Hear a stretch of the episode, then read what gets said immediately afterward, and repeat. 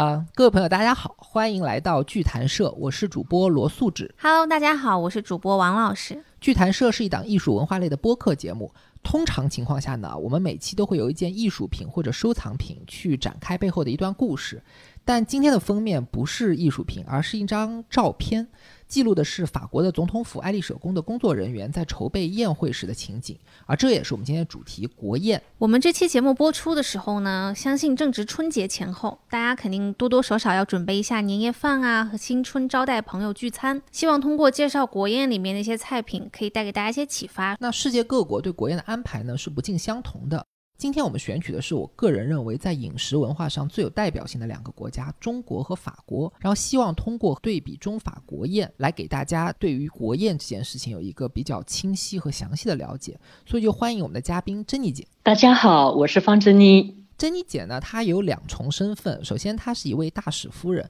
她的先生是法国外交部的资深大使，曾经有驻派在很多国家使馆的这个经历，特别是曾经在八十年代在中国担任过文化参赞。所以，珍妮姐对于中法国宴都有过一定的了解和参加。那同时呢，珍妮姐她也致力于美食、美酒和文化艺术的推广。她曾经在法国前总统希拉克的推荐下，跟随多位法国名厨去学习，并且长期为法国的官方宴会设计餐宴的菜单。另外，珍妮姐的母亲方太是香港非常著名的烹饪美食家，从八十年代就在香港亚视担任美食烹饪节目的主持。而她也可能是我们华语世界在现代传媒条件下最早的呃美食意见领袖。那我们热烈欢迎我们的第二位嘉宾，来自黑水公园的主播金花。那金花呢，平时她混迹在普通人群中，一到夜幕降临，她就会化身一名播客侠。黑水公园是我本人最爱听的电台，没有之一。呃，金花院长曾经在我人生无数个情绪比较低落的时期陪伴着我啊。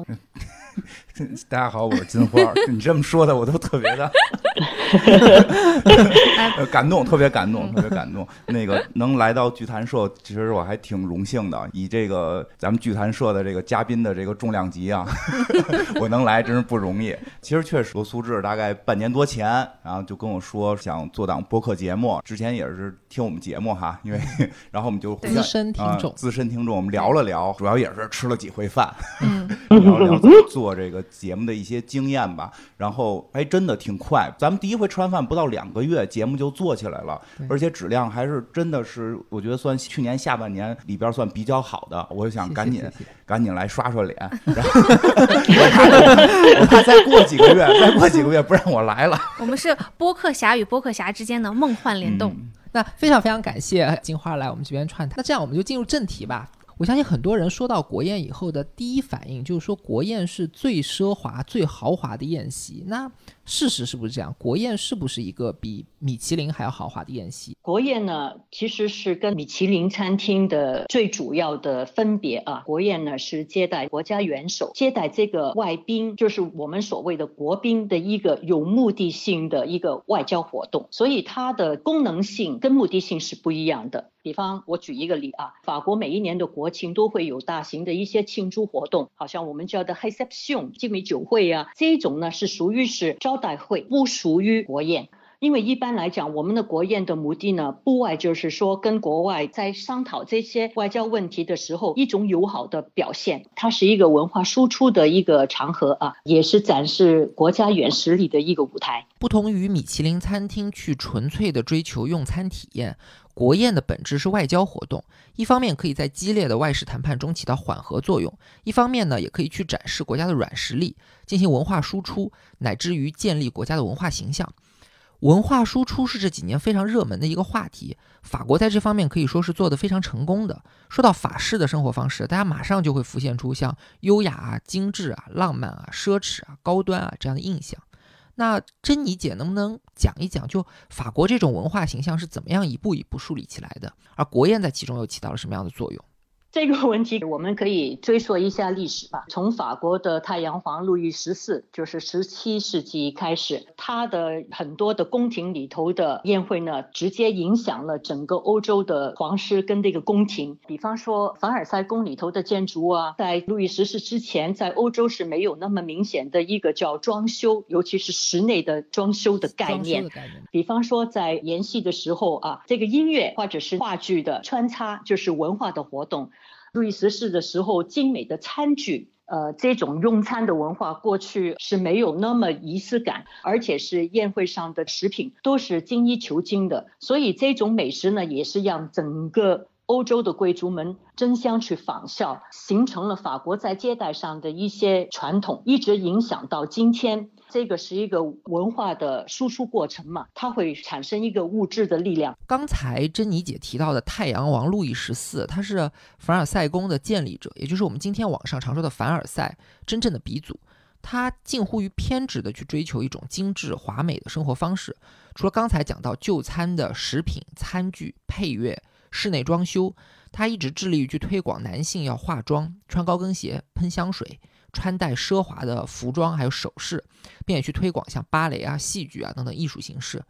历史上其实一直有人在诟病他的穷奢极欲，但实际上呢，他的生活方式是深刻的影响了同时代的欧洲贵族，后世乃至于到今天都不断的被人效仿，从而塑造了法国的奢侈文化。这种文化印象。不光光是一个虚名，今天我们做的产品，像衣服啊、鞋子啊、包，还有香水、化妆品、美食、美酒这些东西，只要一沾上法国制造，就能卖出更高的价格。所以可以说是后世的法国人是实实在在的从路易十四那里得到了经济利益的。当然了，法国从路易十四的时候，他所做的有很多东西都是成为法国那么多年呢几百年来一直吃着的老本。那么具体而言，法国这种奢华的文化形象是怎么样体现在国宴的招待上的呢？我觉得是可以有几点呢。第一就是接待方面，法国的国宴这个礼宾的服务是很重要的一部分。礼宾就是说礼宾司、礼宾部怎么去接待国外来的友人，或者是他的这个国家皇室元首。也好，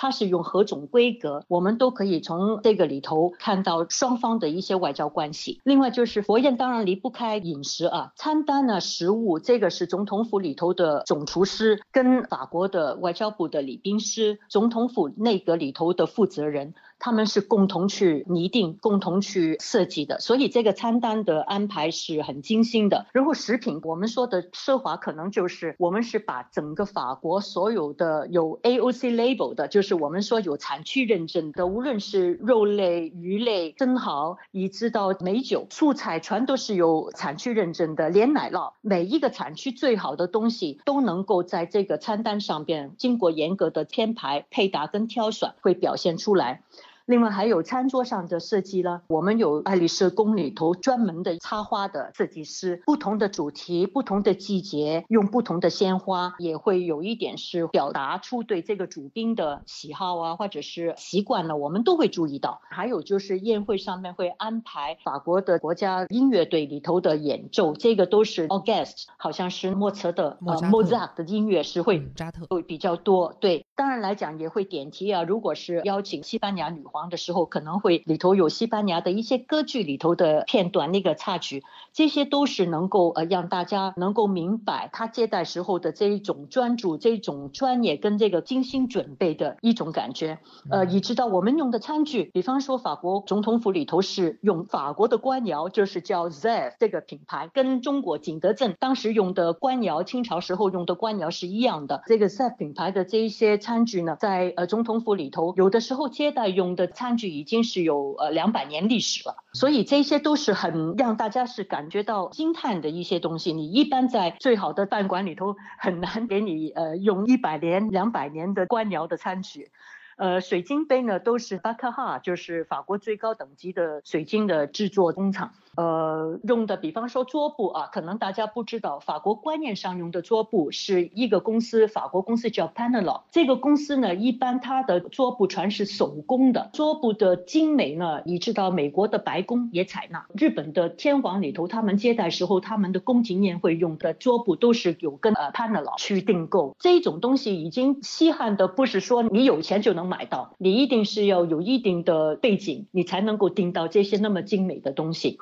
哎，珍妮姐，你刚刚讲到了一个概念，就叫产区食物。对首先法国国上它是不太会去提供外国食品的啊，它不会采用外国的。嗯，它会把嗯自己的本土的食品，它特定的会给它一个叫产区食品的这样一个标签，然后从而让它自己的物产来品牌化。经过那么长时间的一些呃传承跟工艺上的特别的追求，法国的奶酪、法国的葡萄酒、呃法国的肉出产在全世界，我们都知道呃沙后类的牛是最好的，鸡是那个 b r e s t 是最好的，然后呢鹅肝肯定是法国 Sud-West 就是西南部的，这个鹅肝是最好的。这种东西都已经变了一个很深入民心的一种概念了。谢谢珍妮姐的介绍啊。法国的国宴从食材、美食、美酒到鲜花、餐具、桌布、音乐这些方面，都在体现自己的饮食文化。那如果说法国的饮食文化可以用奢华两个字来概括的话，其实中国的餐饮就很困难了，因为它在不同的地域都展现出来非常不一样的风貌。比如我们就有像四大菜系、八大菜系这样的说法。那中国怎么样能够在国宴上用一桌菜把这么多的多元的餐饮文化元素都包括进去呢？嗯，这个我我我聊聊这个事儿。虽然我没参加过国宴，但是呢，我挺挺喜欢吃吃的。然后这个，所以我看了一些这个 相关的纪录片儿啊，一些这个，包括也认识一些美食界的这个朋友，其实也聊过这个话题。中国的这个几大菜系吧，实际上是我出生之后才诞生的。其实古代更多的说法是用南北来去区分，对吧？因为一般都说叫南北大菜，更细节的会到于一个地区的一个饮食，会用它去命名。到了我们的国国宴上边，就是据我所了解吧，咱们这个开国之后的这个国宴，各个的菜系其实都有，但是主要还是以这个淮扬菜为主。对吧？这个淮扬菜其实可以聊聊，比较比较比较有意思。咱们就说嗯现在说的，按现在说法说四大菜系，这个川菜、鲁菜、粤菜、淮扬菜，其实大家会发现比较奇特。淮扬菜并不是一个省份的简称，它是一个区域的这么一个称呼。对就可见这个菜非常厉害，因为说实际上是在古代隋朝的时候就有史料记载了淮扬菜，说法是叫这个东南第一家味，天下之至美。这个东西是隋炀帝啊，最最爱吃喝玩乐的隋炀帝，当年下江南就是觉得这个哎呦太好吃了，这个菜系相当于从那会儿就流传下来，所以这个菜系的几个特点其实比较适合作为国宴的这种基础。它第一个这个它不辣，也就没有清淡，清淡啊，没有特别多的嗯油，也没有说的这个这个口味特别重，而且呢，它比较不这个做工。就比如他们有一个菜，我记得是叫这个什么大煮干丝，我看那个哦我看说一块豆腐要这个横着切三十六刀，再纵着切三十六 刀。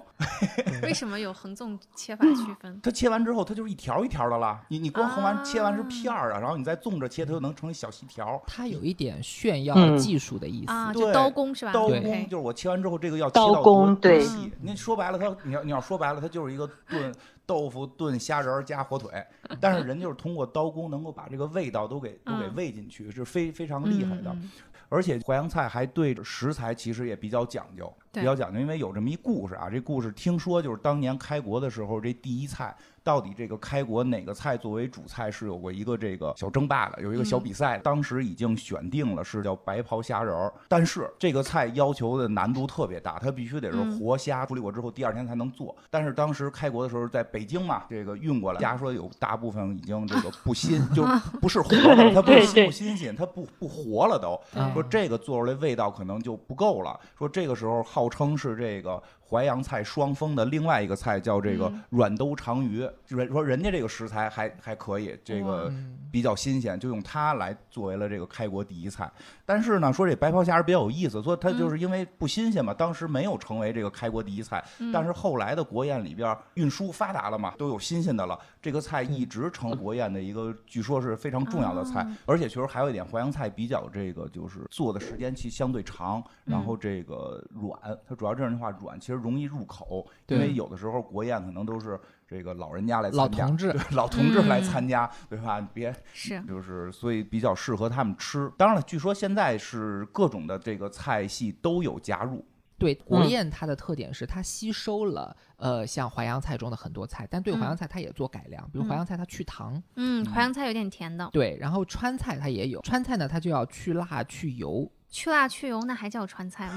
对这个，其实这个它有时候地域，它到底为什么是这个味道啊？它跟它本身的这个地域环境跟运输有特别大的关系。当时据说是因为像四川蜀道难行，很多这种肉质它没法在里边保持这种。运输有限，很多新鲜的肉进不去。对，它需要腌，腌了之后，为了去一些味道，它又选择用辣的方式去把它这个味道给给遮住。我觉得还有一个因素，就是说我们通常在高级宴席上会尽量的避免去使用辣的菜，因为这样的话你会影响对别的菜的口感。然后我们今天能够查到的过去的，像六十年代的时候有出版过一本书叫《北京饭店名菜谱》，然后八十年代的时候在日本有出版过一本书，我能找到叫《中华名菜集锦》，这里面收录的川菜。菜呢，基本上是以呃不辣的远远多于辣菜，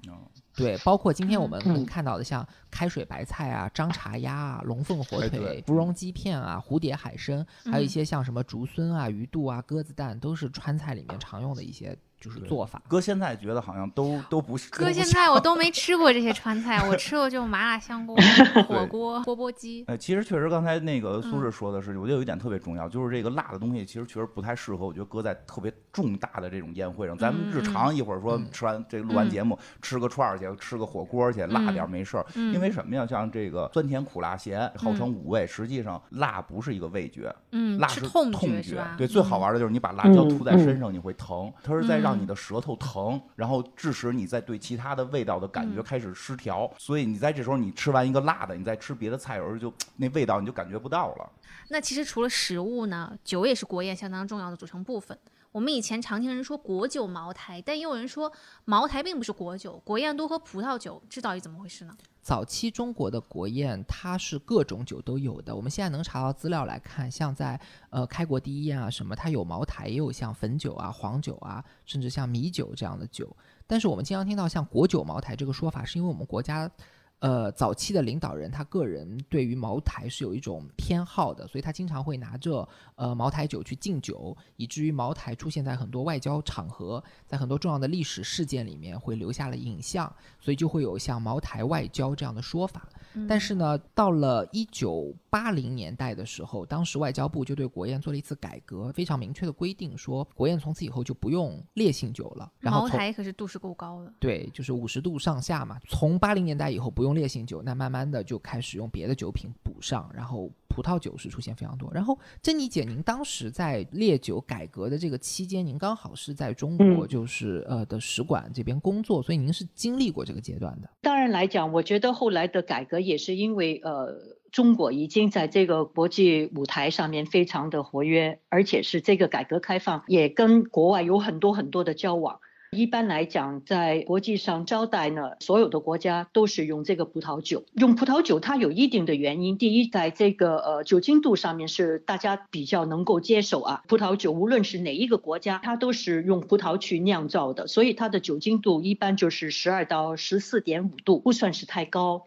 另外来讲呢，它跟菜的配搭，无论是中餐也好，西餐也好，它跟菜的配搭呢，可以说是千变万化啊。我们在上葡萄酒的时候，大家都知道葡萄酒的文化，上葡萄酒量是随意的。在这样来讲呢，在用餐的时候，尤其是一些外交官方的宴会，用葡萄酒的话呢，它是让大家是会能够比较能够接受。呃，因为中国的这个白酒呢，喜欢的会很喜欢。对吗？对，不喜欢。说实话，它是特别有性格的。它的香气对于中国朋友来讲，他能接受酱香型、啊浓香型、清香型的白酒。可是对于外国人来讲，因为这个不是他的文化上有接触过的东西，有的时候是会觉得太特别了，有的会感觉到酒精度那么高难以接受。刚才珍妮姐说，选择葡萄酒的原因在于，一是度数低，大家都好接受；二是好配餐，容易跟食物去搭配出千变万化的口味。那我们中国用的国宴葡萄酒，据我所了解，主要是长城和张裕这两个品牌。那在一般人的观念里，这两家可能都不是最高级的葡萄酒品牌吧？我是用一个这样的看法，每一个酒庄，无论是张裕也好，长城也好，一直到怡园，不要忘记哦，现在在中国也有一些独立的，呃，我们说是那个酒庄啊，这个规模当然跟张裕啊、跟长城、跟中粮底下的一些酒庄不能相比，因为它的产量是非常有限的。呃，可是这个概念在欧洲，尤其是在法国是很普遍的。我们说的私人酒庄。怡园的干白，不要说光是在中国，在国外也是挺有名气了。现在，那么在这个基础上呢，我觉得中国的这个葡萄酒呢。它选用的时候，每一个酒庄都有它一些特别的，我们说的呃 Grand h a z e f 翻过来就是中国的珍藏。那么中国的官方的宴会也会按照这个等级，它会选用一些酒庄里头不同的等级的酒。我记忆中啊，张裕呢，它有一些招待中国国宴时候用到的酒，它的这个级别也是在张裕酒庄里头是一个特别的珍藏精选。这些酒呢，在酒庄里头产量也不会很多。一般在我们市面上不会看到它太流通。呃，我记忆之中呢，张玉曾经是招待过那个好像是奥巴马，有一款酒呢也是呃特样。那么我记得好像是曾经在中国市场上有很少量，可能是几百瓶。如果出来就是也让民对也让民间的，就是让大家呃很喜爱葡萄酒的人也有这个可能性，可能可以寻找一下，可以找到。可是这个量是非常少的。嗯，好的好的。刚才聊了很多餐饮方面的文化，但其实软实力包括的并不仅仅是饮食文化，也包括一个国家的礼仪文化。这一点就是礼仪文化在法国的国宴中是怎么体现的？您刚才其实已经讲到了一些，包括它的音乐，包括它的鲜花，包括它的布置等等。您有没有一些就是比较亲身的见闻？我可以举一两个例子，可能是大家会比较感兴趣。这个是在我工作啊，在使馆工作的时候，因为我常常要涉及这个餐单，所以我也会去寻找很多的资料，这些都有记录的。几百年前国家请过谁谁谁吃什么东西，那么我曾经看过，比方说招待中国的领导人一些菜单，我觉得也很有意思。呃，我记得有一次呢，当时是邀请呃朱镕基先生，朱镕基当时是总理的身份，是在二零。零二年，那么当时呢，餐单的设计呢很特别，他们是用了华人的，虽然他是法籍，可是他是中国人啊，非常非常杰出的一个画家赵无极先生的作品，就是呃赵无极先生的一个呃一个 aquarelle，就是一个水彩画，然后比方说给我们总理。吃的这个菜单呢，里头包括有小龙虾，法国的田野风的小龙虾，还有鹿肉，鹿肉的一个菲力牌。因为知道在中国的文化里头，鹿肉呢是呃所有的这个宫廷菜里头都觉得是很滋补的，所以招待我们国家的总理的时候，他也不用一般的肉，也挑了一个鹿肉。我看到菜单上面呢，甜品也是很特别的，就是那个菲兰雪，它是配了这个呃法国的对费兰雪这个小糕点，然后它配的是法国的这个。Paul Williams 一个特别的一种李子，呃，然后还配搭了有开心果的冰淇淋。它是很精致，也非常的高级，可是你绝对觉得是很得体的，他不会给你一个很奢华，也没有给你上什么鱼子酱啊这种东西，可是你能够体现出来非常有本国的特色，可是也考虑到呃中国的文化。另外呢，还有一个我觉得也是可以跟大家分享一下的，法国在接待英国的伊丽莎白女王二世，这个事情应当是发生在这个两千年以后的，应当是两千幺二年了，当时是。从 s w a h o l o n 就是法国总统呢，他是要想怎么去接待英国女皇，会让她感觉到非常愉快的愉悦的感觉呢？因为大家都知道啊，女皇，呃，她天天都有那么多的接待，呃，无论是在英国到海外的这些外访，每一个国家都是会特别的去接待，尤其是现在在整个欧洲的皇室里头啊。就是好像英国女皇这样的德高望重的人不多，所以在这个基础上面呢，他们当时真的是很用心的去想到一个菜单。这个菜单呢，竟然是找到一九一四年四月二十一日，法国。当时接待伊丽莎白女皇的父母，就是佐治五世跟玛丽皇后的时候的一张餐单，吃的东西、喝的酒，呃，虽然年份是有一些区别，可是都是用接待他父母的餐单去让他体验当时他父母在法国吃过什么东西。这个我觉得是特别温暖、特别窝心的。当天吃的东西当然是有法国南部的这个鹅肝呢，而且是配那个 s o d a n 就是法国的贵妇酒，跟那个用松露，法国的黑松露做的一个松露。这个是英国人很喜欢的。还有呢，吃那个 Sister Home，就是法国有一个产区，它是专是产小羔羊的。它是用这个小羔羊配了路易十四在凡尔赛宫私人的菜园里头的食蔬。真的是皇室的招待嘛，嗯然后还配了九七年的迪金 Egam。那么 Chateau Egam 大家都知道了，这个酒是在中国的翻译是真的是，我觉得这个文化上的呃惺惺相惜啊。你想想那个 Egam Chateau Egam 那么特别的一个法国产区的名字，给中国翻了迪金迪迪金啊，因为这个酒真的是很珍贵，所以这个也是中国的文化啊。那么我记得在餐单上边呢，配餐用的是哦，不可以用，就是中文翻是侯伯王。这支酒也是中国很多朋友很追捧的。呃，那么在这边可以跟大家提一下五大名庄啊，法国的五大名庄在国家的国宴上边，在过去出现了最多的也是这支侯伯王。侯伯王跟马哥是所有法国总统最喜欢的酒，就是很高规格，因为在法国的官方宴会里头是有规格，是很严格的。呃，一般来讲就是是要到了国家元首，以至到皇室成员才会用那么高规格的五大名庄跟年份香槟。哎，说到高规格的来宾，就珍妮姐，您以前跟我说过，您参加过接待日本天皇的宴会。对，当时是米德朗总统的时候，在这个呃总统府里头是接待过天王。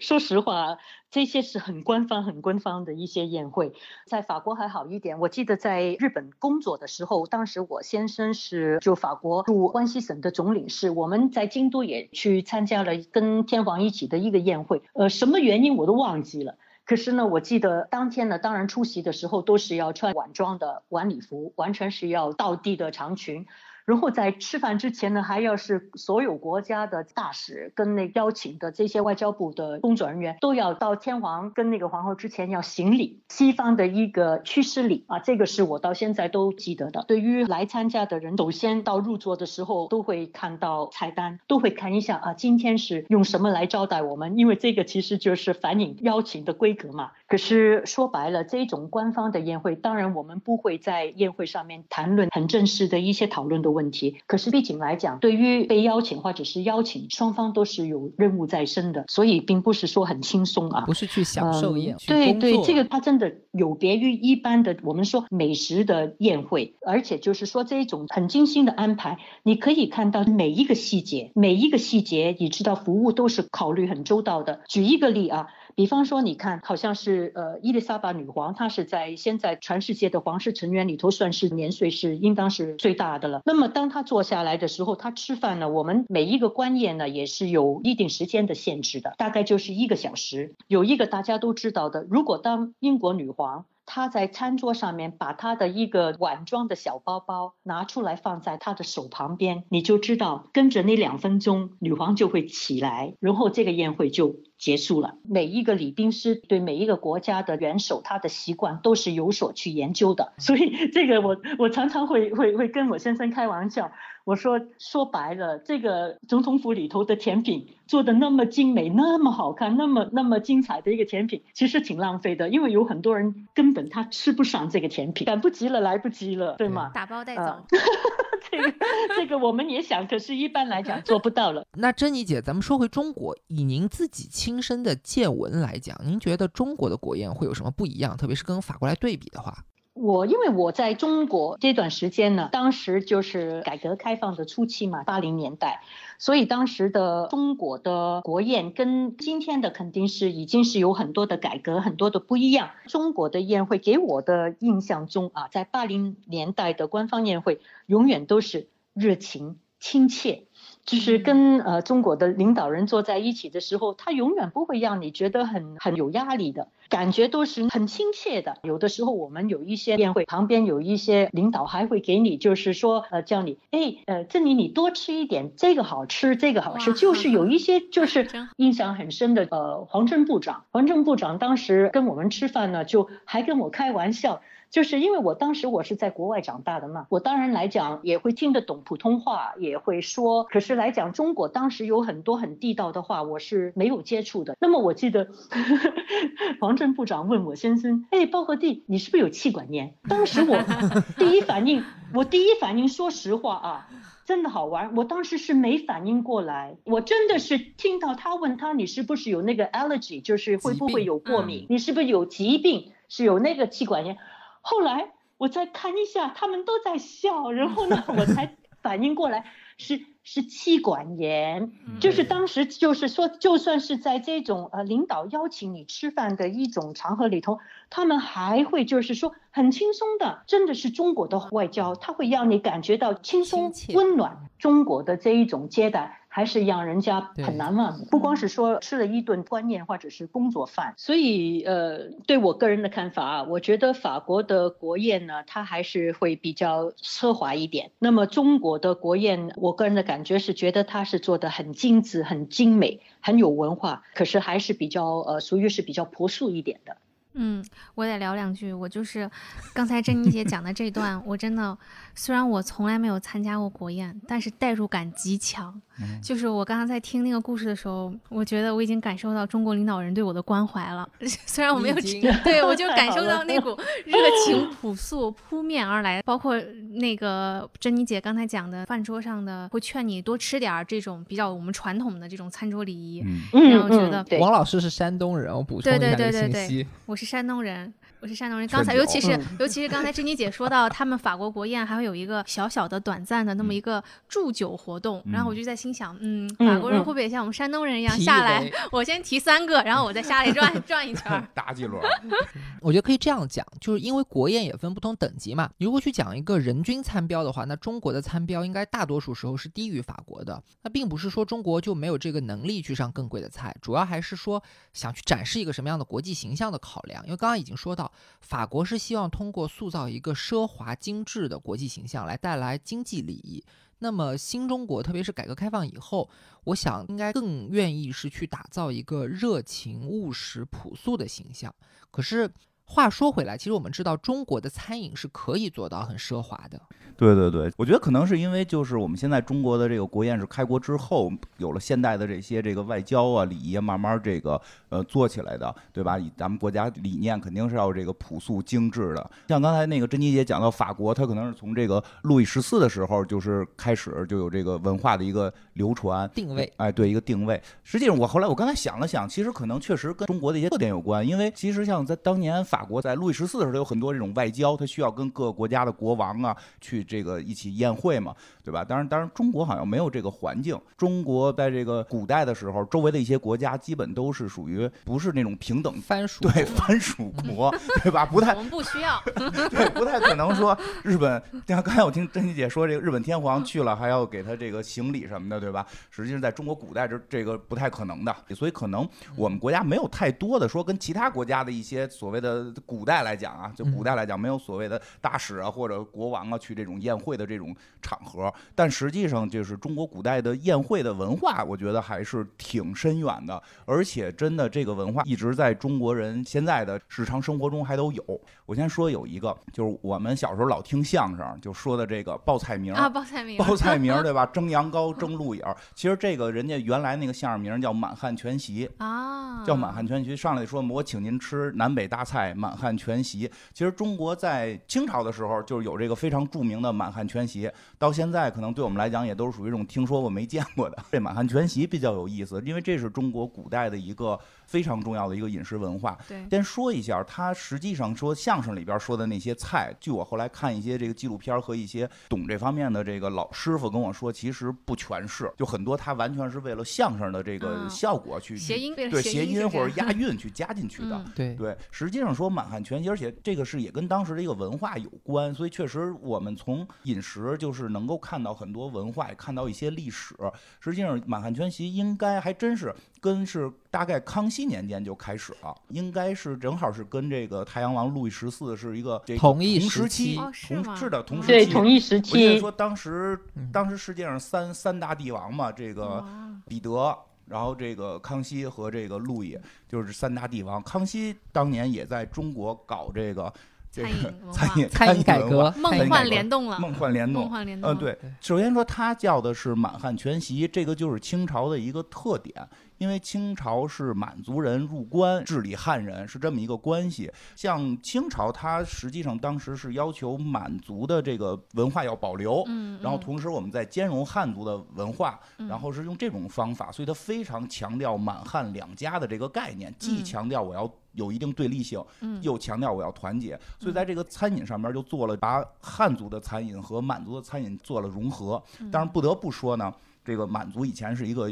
游牧渔猎民族，它主要是打猎和这个打猎为主，放牧为辅，肉食比较多。嗯所以在满汉全席里边，基本上是这个烧烤类的，还是留了满族的这个菜，比如说烤嗯全羊。但我现在听一些老师傅说，烤全羊这个菜现在中国已经不太可能吃了。说因为这道菜，因为满汉全席是指康熙的时候宴请，宴请的不光是高官，还有老百姓。嗯说所有是过了这个多少大岁数的就可以来参加这个宴会啊。这就是后来到了乾隆那会儿叫什么千叟宴嘛，对吧？就是你只要哦够老，说明我们这个国家老人多，说耄繁明耋荣对，说明耋老人哎，说明我们繁荣，嗯所以就请了很多这种老人来吃，要吃三天。说这个，据说我听那个老师好家伙，吃三天老人受不了吃，三天，哎，你吃半截儿你回家，第二天接着吃老，人消化的不太好，你说吃三天，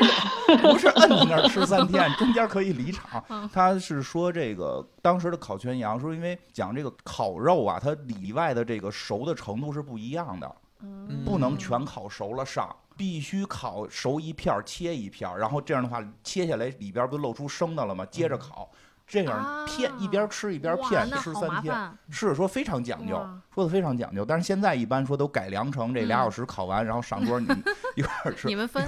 分对。然后呢，再再 有一个比较有意思的是什么呀？因为满汉全席这个梗经常会被很多相声小品用，我说我就嗯说一个，我觉得。特别有意思的就是我们前些年，好好也不是前些年，其实都是好长时间以前了。赵丽蓉老师演过一个小品，里边有一道菜叫群英荟萃，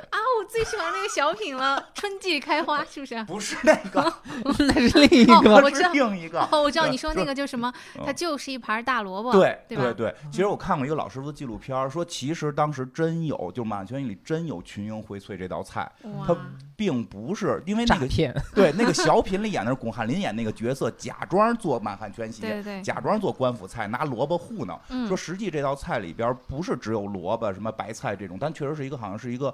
素菜。它里边儿，嗯我觉得这这个菜讲完，我觉得特别特别有文化在这儿。他说里边儿实际上是有冬笋，嗯说有冬笋还不重要，是要把冬笋给刻出来，就是说要雕，因为中国菜讲究嗯色香味嘛，雕花儿嗯，要雕成什么？说要雕成竹子。嗯，雕成竹子上边还有雕出竹节儿，说这都是必须的，要雕成竹节儿。这道菜一上来一看，里边说有有叶子，有有红的，有绿的，但是绿的这个里边必须有用冬笋雕的竹子。说为什么呢？他他没明说，后来但是他提到了一件事儿，说因为群英荟萃这道菜实际上是跟中国古代历史的一个一个典故有关。嗯，群英荟萃实际说来自于三国的一个典故，叫群英会。这个在嗯京剧里边现在还有，有讲的是蒋干盗书，对吧？什么意思？就是说蒋干、曹操这边的人到东吴来，想说服周瑜投降。这是周瑜的这个同学嘛？嗯周瑜呢，就是说你来了，我要请你吃顿饭，请你吃这这也是一场宴会。我请你吃嗯吃这场宴会呢，就让你看看我东吴呢是这个兵强马壮，有粮粮草充足。然后嗯在这个京剧里边，大概原文我记不住啊，京剧里大概的意思是周瑜说说的，看我江东啊兵精粮足的，嗯。而且我对我主上孙权，他就是说什么他听什么，他言听计从，有嗯这样的好主公，我为什么会我是绝不可能谋反的，我绝不可能投靠曹操的，嗯。表达出了他这个忠贞的气节，所以就是用了这么一个典故来做这道菜的命名，叫群英会，后边又加了一个这个翠叫群英荟萃，然后里边这就理解他为什么要雕成竹子，对，因为他在讲这个这一道菜讲的是嗯气节，气节，周瑜的这种忠心的气节。嗯实际那会儿就是很多菜里都有这种非常明确的讲究在里边儿，嗯里边儿甚至一盘菜就是一个嗯文化。哎，其实就看出来那会儿古代虽然没有所谓的这种国与国之间的国宴，嗯但是皇帝嗯跟大臣之间的宴席还很多。嗯再往前追溯，还有在南宋时期，这个特别有名儿，这个是有一个明确的古代的菜单儿被记录下来，说南宋时期的应该是叫中兴四将吧，就是南宋四大名将张俊，他请他的这个皇帝宋高宗去他们家吃过一顿饭，说嗯这顿饭呢就明确记录下来了每一道菜。张俊，我先说一下，张俊实际上应该是南宋的四大名将比较老字辈儿的，嗯啊，包括好像岳飞都是他提拔的，但是后来这个人晚节不保，虽然早早年间抗金有功，后来晚节不保，现在在跪着给那个岳飞赔罪呢，岳王庙，在岳王庙有有他跪着的像。哦是吗？对，是的，因为他有点后来在晚期追求极致奢华了，哇，非常的脸 make sense 啊，这个菜单，主要是站队占了就是秦桧秦桧，然后啊站队比较重要。当时皇帝很 喜欢他，当时皇帝很喜欢，那边皇帝在他家吃饭呢，嗯说这顿饭非常厉害，说是上了先是分四轮，上来先分四大轮，这每一轮就都得吃好多。啊，当然还不都吃。第一轮叫初做，说这个就得上这个几十道菜，但是这些菜都不吃，就是看看。哎呦，哎呦，我想吃怎么办呢？但是我要装作我常见，我就是你们看看，见过世面的对人，见过对世面，知道后面有更好的。对你这我上来就看看。哎，上来对对有伸筷子了，就说明你没见识，这就是嗯看看。嗯，这个哎，真的好像相声里边有时候不是就说嘛，说这几道菜就是看看，我觉得就是从看一看，闻一他就是从这儿然后啊刺激一下你的食欲。因为嗯它其实很讲究的在哪儿啊？就是嗯我们的味觉和嗅觉是分开的两个感觉，嗯但这两个感觉实际又有某种互通性，对吧？我记得特有意思，我在日本吃那种叫樱花冰激凌，嗯我从来没吃过樱花，但那个冰激凌我吃到，我觉得就是樱花哦，对，味儿。你觉得 樱花就该是这个味道的，对不对？它有一种通感，我我我这里要补充个小知识啊，就有人做过试验，有人吹牛说自己能喝出可口可乐和啊百事可乐啊，我尊重那些真能喝出来的朋友啊，但是人可能不知道自己的味觉迟钝到什么地步。他们说，如果你不借助嗅觉的话，其实能吃出可乐和雪碧的人都不多。对，他是有时候跟对雪。所谓的雪碧味儿，其实是来自于嗅觉，是你闻到了那个柠檬味儿，你在暗示这个跟可乐不一样。但其实嗯雪碧的口感和可乐是非常非常像的。对对对，你下次捏着鼻子喝一下试一试。所以人这讲究有道理，上来不是让嗯你过嘴瘾，上来你先闻，在嗅觉上去进行这个刺激。再有就是这些菜上完了之后，上这个再做，再上，等于是你吃完这个，看完这轮，闻闻完这轮，休息会儿，嗯再来吃一轮。这一轮基本我看基本上是果子、干果、鲜果、哦果子为主，对吧？其实这个跟西方的餐饮嗯也挺类似，上开胃菜，上来嗯先吃这对开胃的一些东西。嗯然后就是它正座，第三轮来吃，这就是比较正式的菜。但这个确实挺神的，它这个叫一共有十号称是十五盏，就是说上十五轮，就光这。这个正座要上十五轮，每一轮有一盏酒配两个菜，你就别多吃，你这一个菜好吃，吃多了后头就、哦你就没肚子了。嗯就是每个就是尝一尝，尝一尝，一共十五轮，然后十五盏酒，十五盏酒，那三十个菜，那不三十个菜。不喝酒的，我天哪，那十十五杯十五盏可是蛮多的真的。是山东姑娘啊，非得是过来光干了，就我抿一口，抿一口，抿一口，不是因为他山东人，他觉得这个酒如果不喝完，他可能不会给你到下一站。下一轮儿，你上一轮没喝完，我们怎么能喝下一轮而且？古代他中国古代也不是烈酒，对啊对，它它就是其实有时候吃饭会讲，你拿酒就涮一涮嘴里的这个味儿，你好尝下一轮菜它的味道，嗯你要对口腔有一个这个这个保洁的这个功能。珍妮姐是有发言权，就是中国古代，不过全世界古代的酿造技术是嗯提纯不出烈酒的，嗯，就烈哦酒是很现代的东西。对啊，呃要不然武松喝十八碗呢 我以为他只是能喝。喝十八碗茅台，我估计都出不了店门了。付不起账，对过去的酒啊，无论是中国跟国外的，都是用纯的食物、粮食。粮食或者是用那个水水果去酿造的。它所以它的这个酒精的发酵都是用它天然的糖分呃转化的嘛，跟或者是放了中国的酒放了这个曲，对吧？嗯。放了对曲之后发酵的，它跟后来我们近代的用酒精、食用酒精去勾兑的东西完全是两个概念。嗯，对，所以过去中国的酒，它能喝那么多，其实它的酒精成分是很低的。饮料吧，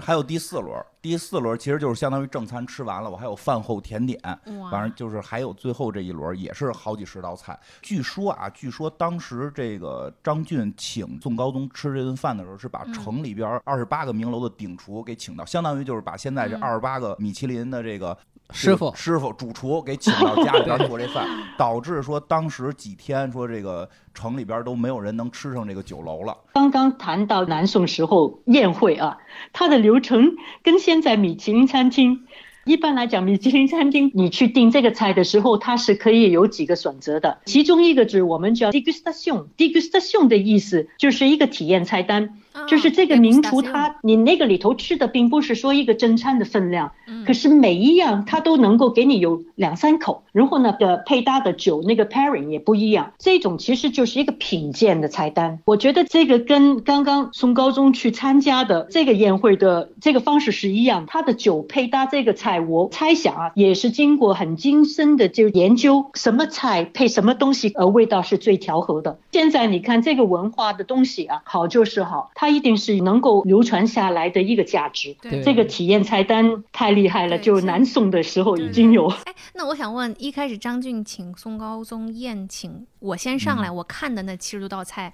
我看完了，然后我也吃完了，最后那七十多道还在上来再给我吃吗？还是那七十多道就没了？你 也没地儿吃了，赐给下人，赐给这个就是啊那会儿对经常古代就是很多宴会，这个皇帝啊或者大臣啊什么吃不完，都是赐给下人嘛，这是一种一种恩赐，也别浪费哦，不能浪费。对，我就觉得嗯太浪费，我七十多道看完，那去哪儿了？呃，嗯其实并不浪费，因为这嗯个其实是有一种中国的传统，就嗯是宫廷和贵族。你看《红楼梦》里其实也是这样，嗯皇帝或者家族的主人吃一大桌菜，吃完以后他会把它剩菜给嗯自己的嫔妃或者是子女或者是大臣，会被视作一种恩赐。而且呢，我们中国古时候的有权势，特别是像皇帝赏赐的时候，并不像大家想象电视剧中拍的那样，扛出来几口大箱子，然后一打开全是金光闪闪的金银珠宝。太俗，对对，这种赏法其实很少。其实中国古时候的皇帝是很喜欢赏赐一些非常平民化的东西，像嗯我们看就是黄仁宇写的《万历十五年》里面、嗯讲到万历给他的老师，他非常尊重的首辅，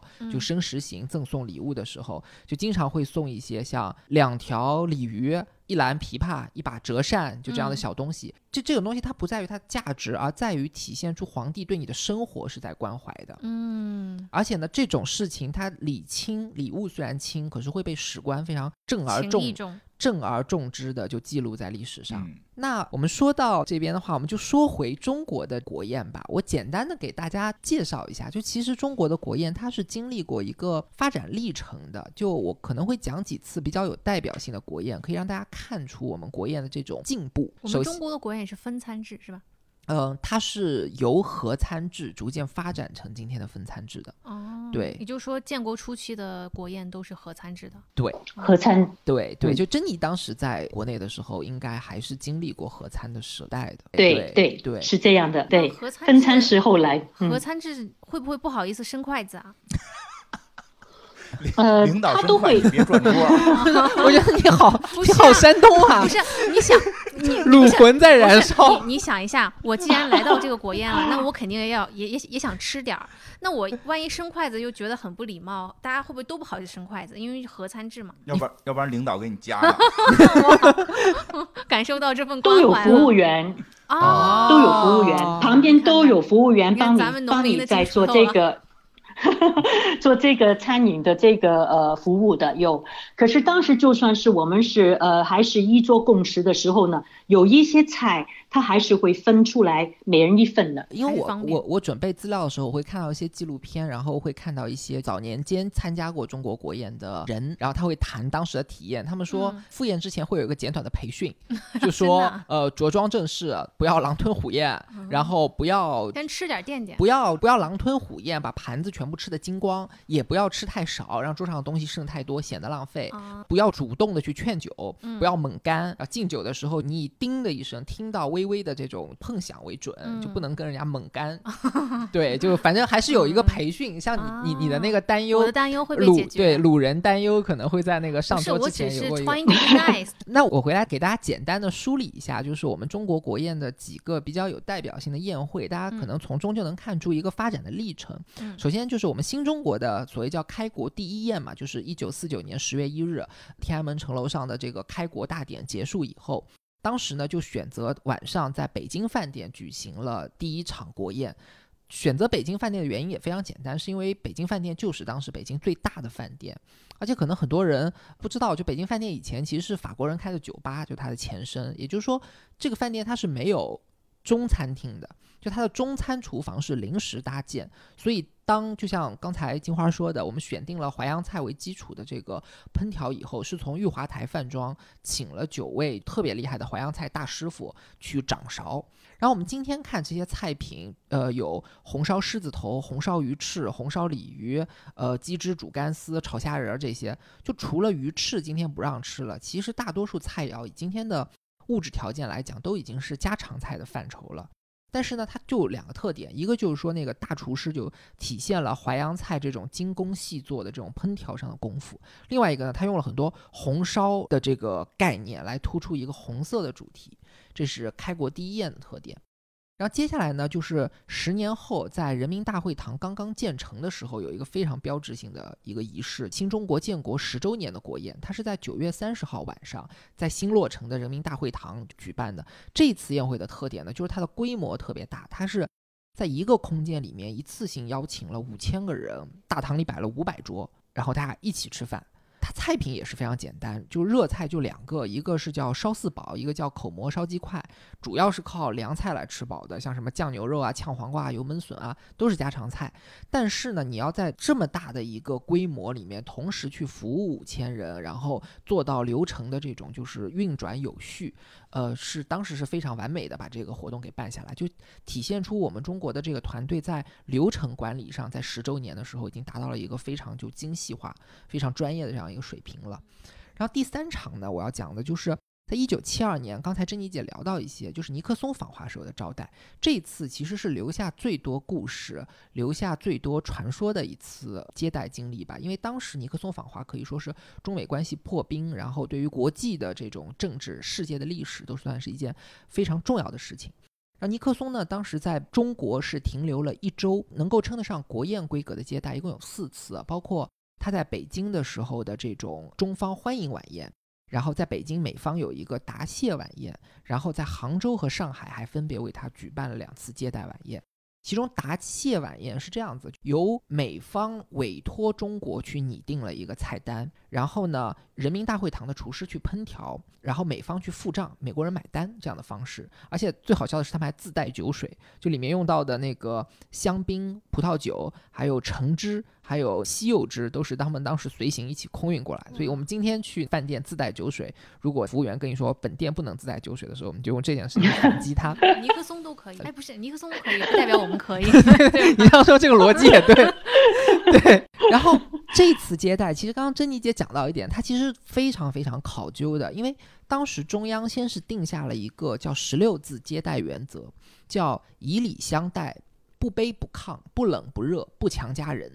就这个其实意思说，我们不能在这个场合中表现出一种过分热心、过分的迫切的想要去达成我们的就是这种一些目的。对，然后这种精神呢，在宴会上、在菜单上是有所体现的，规格非常非常高，制作服务特别特别的精细，但是呢，没有过分的去使用一些稀有的、珍稀的材料，然后不会把这种规格高到过分的地步，是以得体两个字为核心来接待的。具体来说呢，就我刚刚说的是四次宴会啊。它菜品既有像三丝鱼翅啊、松鼠桂鱼啊这种非常经典的中国菜，松鼠桂鱼我的最爱啊，咱们今晚就去吃。到了杭州也有像西湖醋鱼啊、龙井虾仁啊这样地方名菜，然后也有像上海的这个小笼包啊、豆沙汤圆啊这种地方的小吃。除此之外，他们为了照顾这种外宾的口味，还特别准备了像橙汁牛柳啊、鸡柳啊、大虾啊这种西式食物。哎，橙汁牛柳这种这一道菜平时还蛮常见的，现在它算是西餐嘛？对这个，哎，这个我要提问珍妮姐，就这个其实好像是中法国宴一个不同的地方，因为您刚刚讲到，对法国国宴是会很严格的要求其他国家对去用本国的风味和特色去招待，但是中方国宴的西餐其实一直是有一席之地的。中国的国家招待的时候，他往往他会很多的考虑国外人的文化的这个习惯，某一些西方国家他们的饮食它是有一定的地方。方的习惯嘛，对于吃中餐来讲呢，某一些东西他是没见过也不能接受，所以在这个基础上，我觉得中方应当是有很多考虑。他做一些菜式，让他邀请的客人吃的舒服，吃的习惯，吃的舒服。比方说，我们中国人会吃呃动物的爪子，对吧？呃，可能是内脏，可能是猪腿。可是对于很多西方的人，他们是不吃也不懂吃。他看到这个东西，他可能会很害怕。举一个例吧，比方说我在日本工作的时候，跟我先生，日本政府也有邀请代表团。我记得在京都邀请我们法国的代表团的时候。他就是做了很高级的，真的日本来讲是级别特别高的刺身。可是整桌随了我跟我先生，没有人动过桌，我就觉得当天我是觉得很尴尬，也觉得很浪费。在京都是一个榻榻米的形式，是坐在地上，就就传统的。可是真的，他们没有一个人动筷子，我就觉得这个是邀请的人有一点失误。法国人他看到你那个活鱼，而且那个尾巴还在动。其实对于日方来讲，这个是很高级的接待，可是法国人真的是没有人动筷子。对我们，咱们做中国国宴的时候，其实是会有一些特别周到的这种考量。像今天的话，鳕鱼啊、煎牛排啊，甚至像蜗牛啊这种，他会视客人的这种情况去上这个菜。我觉得你说的对，这就是很周到的一种考量。对，然后呢，甚至于中方会去根据西方人的口味去研发一些菜品，然后变成了那种中西合璧的这种风格。比如说，我看到记录有说，当年在六十年代蒙哥马利访华期间，当时有有一个中国厨师，他自己研发了一个菜品，把大虾切成像玻璃纸一样的薄片，然后用奶酪卷在中间，外面再裹上像鸡蛋、面粉和面包糠的那种包裹，下油锅炸。吃的时候呢，就从中间把虾切开，这个时候虾肉就可以蘸着流出来的这个奶酪吃。然后据说就是对，据说蒙哥马利非常喜欢，然后这道菜就被称为叫元帅虾，嗯 就是也是一个很很中式的命名方法。对，然后我们讲讲回那个对尼克松的接待，刚才说的都是餐饮方面，其实就像珍妮姐说的一样，在这种外事接待的时候，它有很多餐饮之外的体贴在里面。就比如说周总理他当时给尼克松敬酒的时候，当时有一些故事都是广为流传嘛。著名的茅台外交，就周总理他拿着茅台酒去给尼克松敬酒，然后给他讲故事，说长征路上茅台酒被用来洗伤口啊、镇痛啊、解毒啊，还能治伤风感冒，所以就让他们留下非常深刻的印象。然后尼克松自己本人晚年在回忆录里还写了这个故事，说他当时跟周总理开玩笑说，他听过一个笑话，说有个人特别爱喝茅台，喝了好多茅台，想抽烟的时候把自己给点着了。然后呢，周总理就现场给他表演，就说用火柴果然是可以把茅台给点着的，就是烈性酒。然后呢，这个故事还有 Part Two，还有下集，就是 基辛格的回忆录里面，就尼克松自己没有写，基辛格的回忆录里面写说，尼克松回国以后，就尼克松回国前，周总理把他自己收藏的三十年的茅台送给了尼克松。然后尼克松回国以后，在白宫就给他自己的女儿就显摆说当年的这个见闻经历，说我喝过能点着的酒，然后就要给他女儿表演用火柴点茅台，结果差点把白宫给烧了。这个是 基辛格记录的。然后除了餐和酒以外呢，就体贴会体现在别的方面，因为刚刚说的叫不冷不热，呃不卑不亢嘛，他没有给他过于。奢华的这种食材和宴点，但这种用心会体现在什么方面？就比如说，当时周总理特别安排了中国的人民解放军军乐团在国宴的现场演奏了两首曲子，一个叫《美丽的亚美利加》，一个叫《牧场上的家》。然后，《美丽的亚美利加》呢是尼克松本人非常喜欢的曲子，他在自己的总统就职典礼上让他选音乐的时候，他就选了这一首。然后，《牧场上的家》呢是尼克松老家的音乐。所以尼克松自己在晚年回忆录里面写说，当时一听到这两首音乐出现的时候，他就觉得心头涌起暖流，就可见这种接待的细致。嗯，就总体来说吧，就除掉我刚才讲的这种三次历史性的接待，中国的国宴总体来讲一直是朝着一个精简的方向去发展的。在六十年代的时候，毛主席做过一个批示，就说。现在他觉得国宴的规格有点太高了，就吃掉的东西还没有扔掉的多，白白浪费很多国家的物资。有很多中国的东西，像什么燕窝、鱼翅，就又贵又不实惠，好多外国人就像珍妮姐说，外国人根本就不吃，那就没有必要这样浪费。我他觉得四菜一汤就可以了。所以从此以后，就四菜一汤的这个标准就被执行了很长的时间。然后到新世纪以后，对国宴做了呃进一步的改革，就甚至于会就进一步的精简到像三菜一汤或者两菜一汤。这也算是一种就是我们前面讲到朴素、精致、务实的这样一个定位的一种体现和延续。那珍妮姐，你觉得有哪些国宴上的菜品是我们平时在家里就可以做的呢？如果说是在中国都能做的，中国现在能够生产到跟法国呃差不多很好的一些鹅肝，在市场上也是很容易能够买到。那么我觉得现在在中国也可以做做法国的鹅肝呢，大家都可以试一下。另外，比方说在法国，我们喜欢吃那个羊排，呃，中国朋友也特别喜欢吃羊排。中国对羊啊，他说是不温也不热，对身体其实是特别适合。羊肉是一个挺好的一个食材。嗯，哎，珍妮姐，那就是你平时或者是法国比较常做的鹅肝，你们是怎么用来做的？呃，一般来讲，鹅肝都是用来做头盘，因为鹅肝它毕竟来讲，肝不是脂肪嘛，对吗？如果是做过的人都知道，如果你的工艺水平不行，或者是你在煎鹅肝的时候手不够快，或者是你对鹅肝的处理没有处理对的话。它很快几分钟就变得一锅油。所以这些东西，无论你是采取我们法国的做的方法，叫半烤，就 mid cuit，嗯就是说用八十度的水温去蒸烤出来的一个冷盘，那个鹅肝是切片的，或者是在中国，我我看到中国现在很多餐厅都做的不错的，就是煎的鹅肝，就把它在锅上面是它脆脆的煎一下。呃，然后配面包啊，那么这一些菜都只能就是说，等于是一个小量吃的时候是一个品鉴，一个 degustation，绝对不能把那个鹅肝用来做主菜。说到这一点，让我想起中餐里头的潮州菜系里头也有这个卤水的鹅肝，对吗？特别经典。对，卤水鹅肝，你看卤水鹅肝嘛，它也是同样啊，肝是不变的，它的这个材质，它只能就是作为的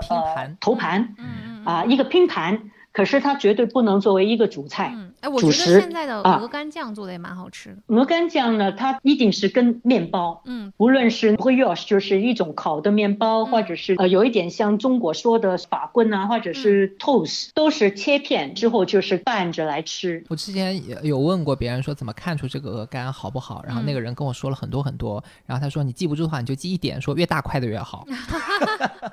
真的吗？对，就是做成酱的那就一般不会太好。其实这个我会这样说啊，这个不绝对对，嗯，因为为什么呢？如果鹅肝你不是说最新鲜的肝，根本就做不了任何的菜，这个是必然的。因为鹅肝是一个很呃 delicate，就是说很脆弱的东西。其实我们说是什么样是好的肝，用严格的法餐的标准来讲，一个鹅肝是应当是四百九十五克到五百克作为一个肝的好的标准。如果是一个肝已经到了六百多克、七百多克，以至到八百克，这个肝已经是超标了。另外来讲，我们是要看这个鹅肝的颜色，能够看出这个肝的质量。一般来讲，如果它是完全是太黄的，或者是完全是偏白的，或者是这个鹅肝当你食材采购的时间上面都已经有一些发青的，那么就不能采购了。那金院长，你觉得就是我们中国的国宴上哪些菜品我们自己家里也能效仿？其实那个刚刚听珍妮姐讲太专业了，我自己不是很会做，我只会吃，你不是会炖那排骨？对，就会炖炖排骨，炖会炖炖肉。那个，但是突然就是刚才那个苏苏志苏志讲那个蒙哥马利那时候，突然想起来一个事儿，叫什么原，他那个叫元帅虾。虾元帅虾，元帅虾，我突然想起来，元帅虾，对我突然想起来，小的时候我爷爷那个经常就是说家里团聚吃饭的时候，嗯就说他做一个元帅鸡，就是后后来才知道，好像就开始我以为都是骗我的，啊，我开始 我开始以为是什么中国哪个大元帅呀、嗯什么的，什么徐达呀、什么的这些嗯他们爱吃呢，对吧？其实后来发现不是，说真的，说这个也是一个国宴上曾经有过一道菜，其实简单就是香酥鸡、香酥炸鸡，大概是是是嗯这么一个口味。炸鸡鸡，炸鸡，呃炸啊鸡应该算是鲁菜系的改良的一种炸鸡，当然还是苏联的啊，苏联的一个将军，后来应该是元帅了对，叫这个弗洛西洛夫元帅，来到嗯。这个中国访问的时候，说就他挺爱战斗民族嘛，比较爱嗯。吃肉，嗯，给他给他炸了个鸡，对，就是说特意为他然后定做的，就是觉得他既然喜欢吃肉，就以他的口味来啊。制炸的鸡腿儿，用的这个应该是用我我看的时候应该用了一些鲁菜的这种手法，然后嗯。做的这种香酥的炸鸡腿儿。这个小时候其嗯实在家里边经常吃，咱们现在自己做也能做，我。印象中，你你这嗯。么一说，我也想起来，我很小的时候，家里过年一般都会有两只鸡，一个是烧鸡，我们所说的德州扒鸡，其实就是烧鸡的做法，然后另一道就是炸鸡。可有这个哈，对我特别爱吃炸鸡，但是随着年龄增长，尤其是近几年，好像在餐桌上不太会有人再去买炸鸡，大家还是去买烧鸡比较多。对，还真是。嗯可，能感觉清淡一点吧。对对对对对，因为现在不是觉得油炸食品不好吗对吗？，其次是我觉得现在就是这种炸鸡，大部分吃到都是西式做法炸鸡，就哎我们中式做法炸鸡，逐渐就是慢慢的吃的人比较少了。对对对对真这个是真的。就是现在嗯很多它是美式炸鸡的方法。对对对，但其实我们是有自己炸鸡的手对我们是有以前嗯自己炸鸡的这种手法的，而且嗯过年了吃点油没事儿。对啊，我也觉得对是。我小时候觉得那个炸鸡特别好吃的地方就在于，那个炸鸡它特别嫩，然后它的味道就是特别入味儿，就和我们现在吃的炸鸡只有外面那层味道是哎不一，样的。对，现在像像那个很多美式的这种，我们要果酱是不是？对对对对对，嗯它到了里边儿那个肉味儿没味儿了进不去。。对，我觉得你们你们你们讲的我在我在国外都很馋了，现在。我满我满脑子现在就在想中国的山东烧鸡。我觉得咱们今天嗯聊得挺开心的，就节目时间差不多了，嗯。咱们最后一个问题啊，嗯。就是请珍妮姐和金花你们分享分享吧，你们应该也开始在筹备这个年夜饭的菜单了，嗯。有没有什么？家传名菜能嗯。给大家分享一下？最好是有那个可操作性的，然后我们听众朋友都可以跟着学习学习。嗯，哎，我先打个样吧，我先说一下我的年夜好菜菜单我打个样。你打什么呀？就是就是我朋友做，就是我因为呃现在因为疫情原因嘛，然后我们就没有办法回到自己家乡过年了，我们今天都留在北京过年。于是我们几个朋友组了一个局，虽然我不会做饭呢，但是我有一个朋友潮汕朋友，你都知道潮汕人超会做饭，然后我那个潮汕朋友就拟了一份菜单，叫年夜饭菜单。嗯然后我们一共有十道菜，第一道是小吃拼盘，第二道是卤辣双拼，第三道是清蒸东星斑，第四道是花开富贵合菜，潮州的合菜很有名的啊，花嗯开富贵合菜。第五道是卤水狮子鹅，不是卤水狮头鹅，我本来看成卤水狮子头了，不是叫卤水狮头鹅。呃，下一道叫做嗯冬笋炒肉，然后是炒青菜，最后一道是虫草鸡汤。甜品呢是绿豆芋圆。也可以吃金瓜芋泥，我们是甜品二选一，嗯，挺挺精致，就是我选通过金瓜通过我我的这个菜单，对吧？哦，对，通过珍妮姐，对我也选通过我金瓜的。通过我的这个菜单，你们就嗯，明白，就是朋友圈里一定要认识一位会做饭的潮汕朋友。嗯珍珍妮姐，要不您说说您对年夜饭有什么筹备吗？嗯呃，因为今年我也是，我现在人在欧洲嘛，我身在的国家买东西还是挺方便的。可是这个地方呢，吃那个河鱼多。那么我是新年呢，肯定是我母亲的年夜饭必须是要有鱼的，所以我会呃跟那个意大利的供应商供应鱼的，我会去订那个海鱼。我的年夜饭人不多啊，就是我跟我先生还有我德国回来的儿子，他们对中国的菜都是比较喜欢的。那么我会做一个蜜汁火方，蜜汁火方就是火腿跟那个蜜汁，因为我取它的这个嗯兆头就是甜甜蜜蜜嘛，啊大家都是甜甜蜜蜜。然后呢，我会做一只八宝鸭，因为八宝鸭呢，呃，它里头哎是不难的。其实喜欢做菜的朋友，这个都可以自己动手做。就是鸭子里头呢，它是需要有比较多的配料，有八种啊，就是里头会有我们的这个香菇了，对吧？嗯口蘑了，呃，笋呢，我在这边呢，我也能找到笋，可是这个笋就不是好像中国嗯那么好，可以有新鲜的。这个笋是从中国过来的，真空包装的那个笋，啊我会在里头放莲藕，莲藕在国外能买到，然后还有胡萝卜，因为它的颜色漂亮啊，对吧？嗯那么八种材料配起来之后呢，跟那个糯米糯米饭。嗯会镶在这个鸭胸里头，然后就把它缝起来，然后我们是先要把它腌制好啊，然后先蒸，然后我呢会用一个方式，因为我先生跟我孩子还是比较喜欢烤的东西，所以我这个蒸完之后还会放烤箱烤一下，希望它的鸭的皮子要脆一点，嗯。那么就是那么简单了，然后会做一个点都不简简单。单的一个素菜。对呀，啊，我我还是还是非常注重中国的传统的。对对，我在我们家，虽然我是跟法国人结婚啊，我的我的家孩子都是非常法国化，嗯。可是呢，呃，他们都取笑我，我有一个小名叫大中华，就是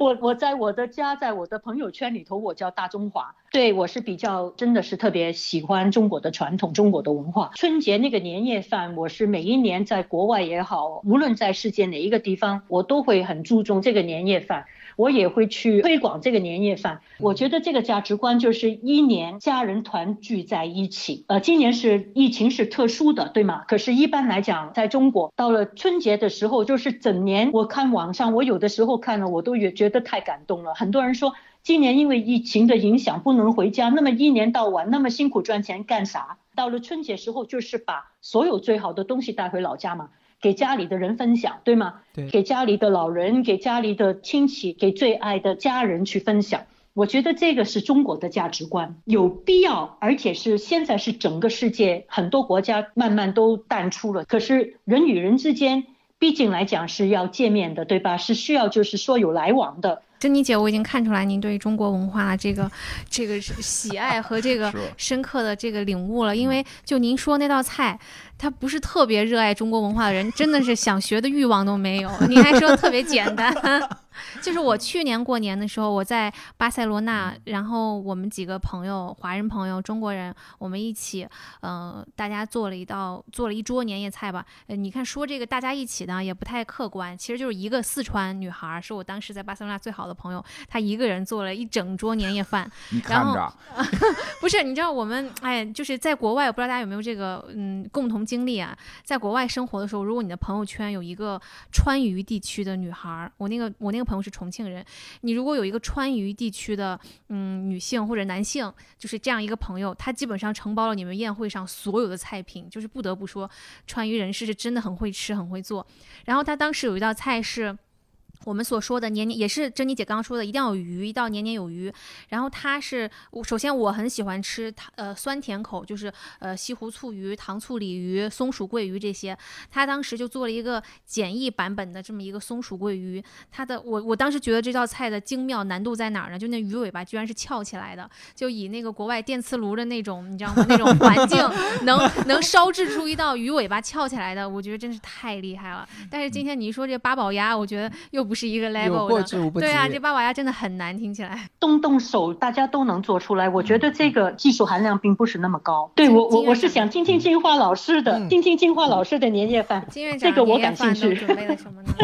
哎，你们年夜饭应该是一大家子人。那个，我爷爷奶奶早去世了，所以就是。我我爸爸那波肯定就不在，就是不会在三十那天聚了。我小的时候还真是，就是我爸爸那一波等于是嗯六个孩子，然后再加上我们这些表兄妹，可能几十人要在一块儿。C S 也去你家？对对对，C S 以前是我表弟嘛，就是我们以前真是几十人在一块儿聚。现在等于这个就等于我带着我，我们都有下一代了，我带着我俩孩子，嗯，去这个我爸爸妈妈那块儿过。说实话，没有像我们这边这老百姓，北京家老百姓没有什么特别讲究的，而且我真觉得好像南方会特别对于这个年夜饭饭非常讲，但是。北方有一个我觉得挺有意思的一个特点，就是肯定得吃饺子。饺子，哎，对我刚想说，我们就是必须要有饺子，必须得有饺子。就是就是你这么一说，其实饺子这件事儿，我觉得特别有意思的在哪儿呢？不是买速冻的，就要包，当天包，当天包，十二点下锅，夜里十二点下锅，对吧？放完炮下锅吃饺子，就当天包这件事儿，其实我觉得是春节我们这个吃饺子的这个活动最有意思的一件事儿，